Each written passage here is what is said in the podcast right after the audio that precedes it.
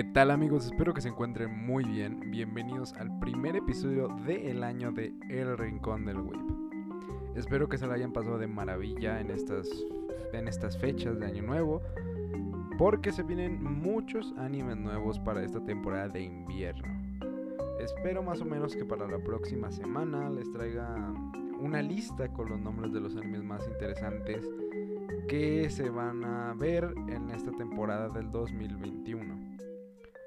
Para abrir el año les contaré un poco sobre mi opinión de Fate State Night Unlimited Blade Works, que sería, entre comillas, eh, el siguiente Fate que deberían de ver, después de haber visto Fate Zero, claro, de la cual les hablé en el, en el podcast pasado, que si no lo han escuchado se los recomiendo muchísimo.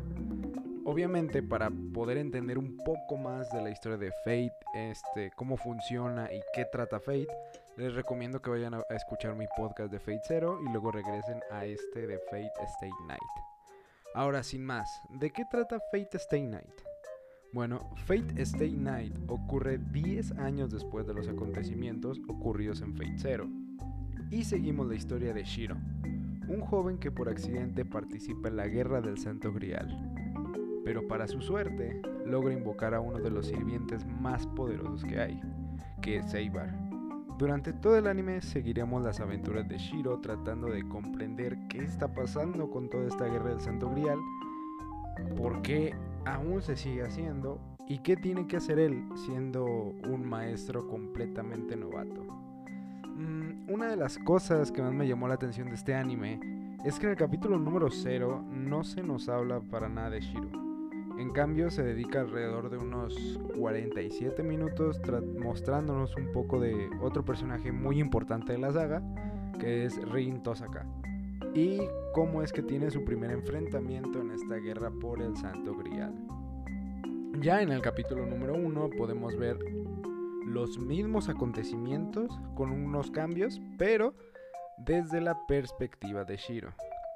Ahora, una de las cosas que más me encantó pero creo que al mismo tiempo odié, fue el personaje, su personaje principal, que es Shiro. Lo digo de esta manera porque Shiro es un personaje muy humano, que tiene muy en cuenta sus ideales y se esfuerza para obtener lo que quiere, lo que lo convierte en un protagonista bastante atractivo para el espectador. Sin embargo, al ser más humano y más que nada novato y no tener ningún conocimiento de lo que para qué es la guerra del Santo Grial, comete infinidad de errores que le cuestan muy muy caro a lo largo de toda la serie. Esto hace que hasta cierto punto sea un poco desesperante verlo en pantalla. No tanto a él, sino como falla y vuelve a fallar y, y hace todo mal.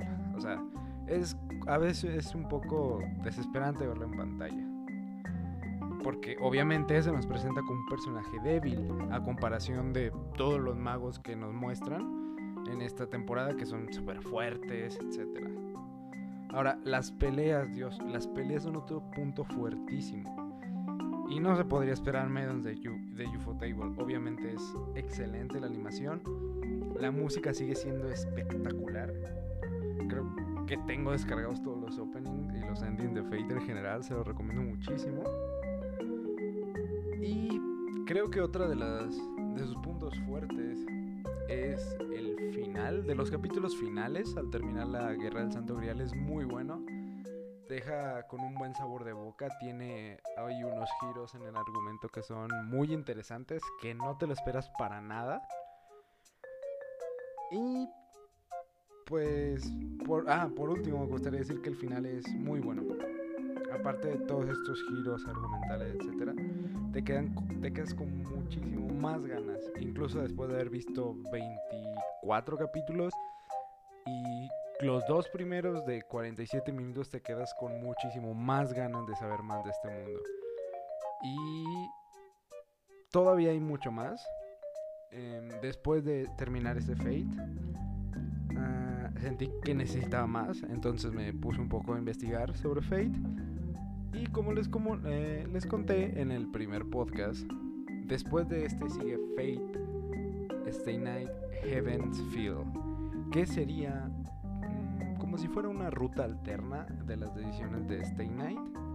Pero en lugar de concentrarnos en acá nos concentramos en otro personaje que les estaré contando en el, en el próximo podcast.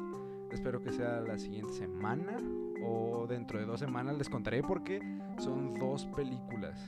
Son dos películas de dos horas, dos horas diez, entonces son bastante pesaditas. Prefirieron hacer eso en lugar de hacer otra temporada de 24 capítulos repitiendo todo, que en, lo personal creo que fue la mejor edición. Y sin más, esto fue todo por el podcast de esta semana. Espero que les haya gustado muchísimo. Recuerden compartirlos con sus amigos si es que les gustó. Y recuerden que estaré tratando de subir Fate en orden para que ustedes los puedan ver de manera cronológica, entre comillas. Eh, de manera en que ustedes puedan entenderlo Fate y no se les haga muy pesado. Y sin más, espero que tengan un excelente fin de semana. Eh, excelente primer semana de año y nos vemos hasta la próxima.